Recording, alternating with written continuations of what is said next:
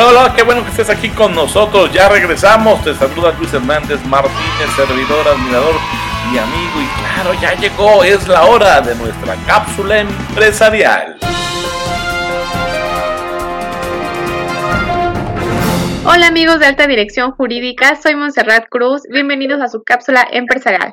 En esta ocasión nos acompaña Jagger Carrillo de la oficina de Tecnocasa de San José Insurgentes y Jorge Vargas de oficina de El Reloj. Bienvenidos chicos. ¿Qué tal Monse? ¿Cómo estás? Muy buenos días. Buenos días Jagger. Buenos días a todos, Jorge, Monse, Luis. Gracias, buenos días.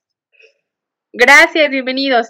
Pues bueno, vamos a comenzar con nuestra dinámica. Cuando estamos en el proceso de compra de, de, casa, ya la localizamos, ya encontramos la casa que queremos, ¿cómo verifico la situación ante el registro público de la propiedad?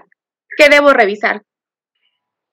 Pues mira, Monse, esa pregunta es muy importante porque el registro público precisamente es la institución de, de gobierno encargada de dar certeza y seguridad jurídica. Eh, en la cuestión de los inmuebles, pues es muy importante, ¿no?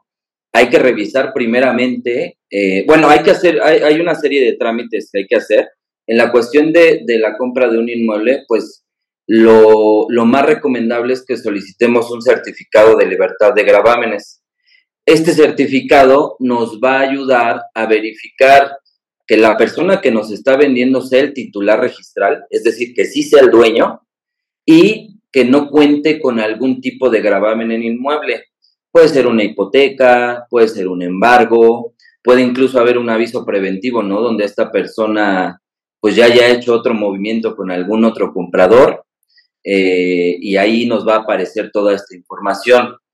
Eh, es muy importante verificar esto. Este, este, esta, este trámite pues lo hace realmente el notario, pero bueno, sí es muy importante, por ejemplo, nosotros como inmobiliaria, pues solicitamos esta documentación eh, cuando comenzamos con la promoción de un inmueble para verificar y tener precisamente esta certeza jurídica, ¿no? Que nos da el registro público. Correcto, Jorge. Jagger, ¿qué otra cosa más debemos de, de revisar? Sí, mira, eh, Monse, pues bueno, básicamente, eh, puntualmente en registro público de la propiedad, eh, pues sí, como, como dice Jorge, necesitamos tener pues la certeza de que el inmueble pues no tiene eh, ningún gravamen que en sí nos impidiera pues eh, poder este, comprarlo. Obviamente hay que entender pues cuáles son los diferentes tipos de gravámenes, ¿no? Hay algunos pues que, que pues no nos permitirían la, la compra del inmueble, pero pues bueno, muchas veces eh, pueden aparecer pues hipotecas, ¿no? Pueden aparecer ciertas cosas que, que si bien eh, hay que analizar, no nos impiden llevar a cabo la, la compra de, de, la propiedad. Y pues bueno, para, para esto pues sería importante revisar la situación en la que está el inmueble y determinar eh, por qué medio la podemos comprar y si la podemos comprar. Aquí pues creo que parte de nuestro trabajo, como bien lo dice Jorge, Tecnocasa prevé todos estos eh, panoramas, todos estos escenarios, revisa las escrituras, acudimos al registro público de la propiedad, que pues actualmente lo podemos hacer directamente en registro público en línea, y pues revisamos la cuestión del inmueble. ¿Qué otro punto no se nos debe de ir y que también nos puede facilitar este proceso? Pues sobre todo, digo, eh, eh, el trámite eh, digo, hay dos trámites para verificar la situación eh, jurídica del inmueble. Digo, la recomendación siempre es que se solicite un certificado de libertad de gravamen. Este certificado, bien lo dijo Jagger, ¿no? Se puede solicitar en línea, eh, vía internet. Para solicitarlo, pues necesitamos los datos del inmueble, ¿no? Que quiere decir el folio real del inmueble, que es un número, hablemos, digo, voy a poner un ejemplo, ¿no? El folio real es como un número de serie que tiene cada inmueble de la Ciudad de México y donde nos va a decir, eh, donde está inscrito en el registro público y nos va a decir precisamente la situación jurídica. Este trámite, repito, lo podemos hacer eh, vía en línea o vía internet. Tiene un costo de 735 pesos.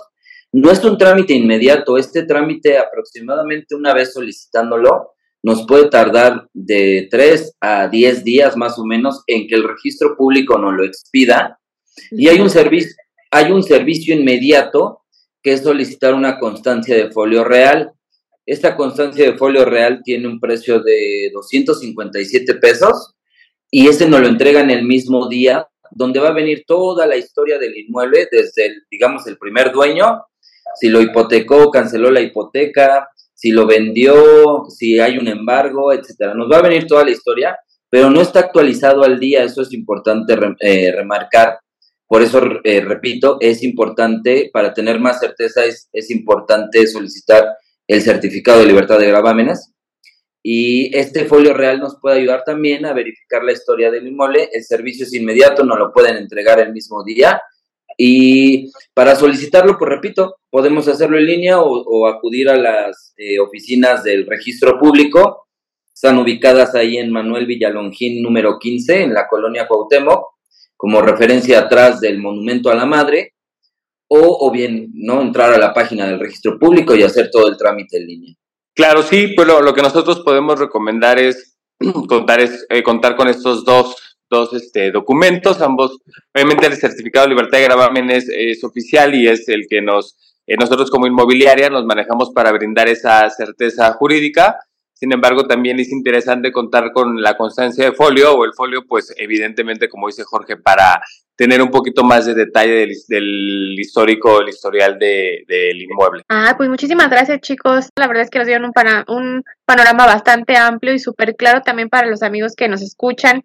Que tengan estos pasitos que a veces nos gana la emoción porque ya encontramos ahora sí que la casa de nuestros sueños, el departamento, pero de pronto no tenemos contemplado esta parte que nos puede salir muy caro, incluso nos puede alejar y de materializar esa realidad. Como consejo, Monse, pues sí, digo, para cerrar, pues siempre acercarse a un profesional, ¿no? Eh, no emocionarse precisamente porque eh, pues este tipo de trámites son bastante serios, ¿no? Y pues hay que tener toda la certeza jurídica, ¿no? Comprar un inmueble, un patrimonio, pues para mucha gente es mucha ilusión y, y lo ideal es que termine en muy buenos términos y no que, que puedan ser incluso víctimas de un, de un fraude, ¿no? Entonces, acercarse siempre a un profesional, ¿no? Eh, verificar bien la información del registro público.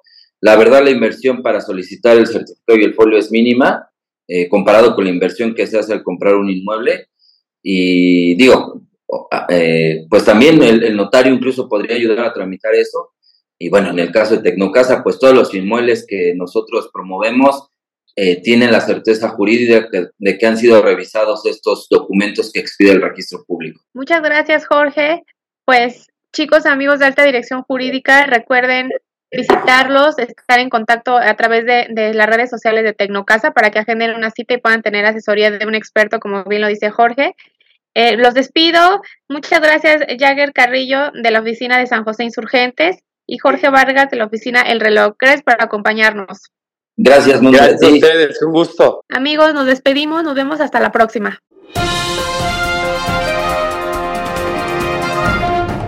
Bueno, ya escuchaste nuestra cápsula empresarial y sus interesantísimas sugerencias. Espero también que aquí en este espacio, este programa, lo estés encontrando interesante. Te hablábamos de la importancia de aplaudir antes que reprimir el poder de las ideas y también lo relevante que es para ti, será para tu organización, es echar afuera viejas costumbres que puedan vetar el libre flujo de ideas. La diferencia radica entre encerrarse en una oficina bajo la tensión de producir ideas y estar relajado, relajadito, observar el entorno, inspirarse con algo tan sencillo como un florero, un cuadro, ¡pum! y dejar que la chispa creativa haga el resto. Tienes que construir caminos, como alta dirección debes construir caminos, debes hacer que la labor diaria, más que una obligación, se convierta en una aportación constante. Y, recuerda que la rutina es enemigo letal de la creatividad. Entonces, eh, debes tú estimular, provocar, hacer eventos que conduzcan a tu colaborador a pensar de manera distinta. Tú tienes que trabajarle como alta dirección, ¿eh? si bien es cierto que todos como personas somos libres, etcétera, bla, bla, bla, bla, bla, también es cierto que tu trabajo, tu trabajo, tu trabajo es construir culturas organizacionales favorables a la persona. Entonces, eh, darle un giro a lo que se hace diariamente y cambiar el entorno o ciertas características de él, va a ayudarte a que detones la creatividad, entre otros elementos que van a permitirle a los empleados ver su labor cotidiana de manera distinta.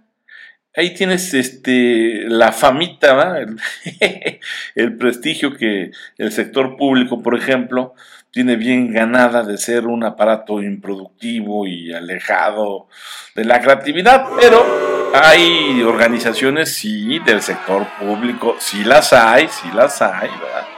Que eh, los funcionarios que han llegado al frente de estos organismos e instituciones, conscientes de que se deben a la ciudadanía, y al tener muy claro esto, actúan en consecuencia, bueno, pues nos dan también ejemplo de que las cosas pueden ir por cauces correctos. Hay una organización, un ente público, ¿verdad?, que este, tuvo a bien eh, asesorarse, ¿verdad?, y eh, hacer que su organización también se convirtiera poco a poquito en una máquina productora de ideas. Este, antes, esta institución gubernamental pedía a sus colaboradores, a, bueno, a los que quisieran hacer una recomendación, llenaran un formulario, ahí te va de cuatro páginas, ¿verdad? Cada que se les ocurriera una idea para mejorar sus actividades. Entonces imagínate ese mamotreto, cuatro páginas, Dios, pues ahuyentaba las propuestas. Así que para superar ese problema, la gente que llegó al frente de esta organización después decidió reunir a sus colaboradores en pequeños grupos para comunicarles que si tenían una idea y, no contaban con un acceso rápido a los directivos o funcionarios responsables de la toma de decisiones, entonces debían ir con sus supervisores inmediatos y mandar un correo electrónico donde informaran de esta idea. Eso por un lado. Luego si el generador de la iniciativa no recibía respuesta en 45 días, ¿eh? sin más, tenían la autorización de poner en práctica su proyecto. Claro, claro, claro. Siempre había alguien responsable de vigilar que esto que se pusiera en práctica eh, no violentara la ley, porque tú sabes, por lo menos debieras tener la noción de que si bien es cierto, se dice a todo pulmón que en la actividad privada lo que no está prohibido está permitido, mientras que en la labor pública deben ceñirse, sujetarse a lo que dice la ley, también es verdad que no obstante eso puede haber un margen de creatividad que puede beneficiar al sector público sin que se violente la ley justamente. Entonces, bueno, eso si quieres en otro programa te lo platicamos. El chiste es que esta institución sí lo hizo, sí lo implementó, sin violar la ley, sin faltar a ningún reglamento o normatividad, y este, logró que al año siguiente sus colaboradores generaran más de 7.000 propuestas, de las cuales 75% fue instrumental. Este, y aquí lo relevante es que el servidor público no fue el que cambió, lo que cambió fue el ambiente, las condiciones para que ellos pudieran expresarlas. ¿eh? Y, eso también cuenta mucho, muchísimo, sobre todo porque como te dije hace rato, pues en el sector gobierno, pues sí están sujetas muchas veces a instrucciones clarísimas de la ley. Entonces, bueno, total, eh, para ir cerrando, porque ya escuchaste, nos están tocando ya la ventanita. Hay varias estrategias para que los integrantes de una organización sean más creativos y todas ellas se basan en generar un ambiente lleno de estímulos a los sentidos y en la confianza de que una pequeña o gran idea siempre será considerada seriamente. Así que antes de retirarme, te doy los siete, justamente siete consejos, siete tips, siete pistas que tú puedes utilizar para que la creatividad tenga un impulso en tu organización y así al mismo tiempo ayudes a que florezcan las ideas. Punto uno, escuchar todo tipo de sugerencias. Dos, proveer un ambiente laboral agradable. Tres, variar las funciones de los empleados siempre y cuando esto legalmente sea posible. Siguiente, otorgar un seguimiento efectivo a las propuestas. 5. Permitir que los empleados experimenten. 6. Delegar la generación de ideas a todos los niveles. Y 7. Convertir la creación de propuestas y soluciones en una tarea cotidiana. ¿eh?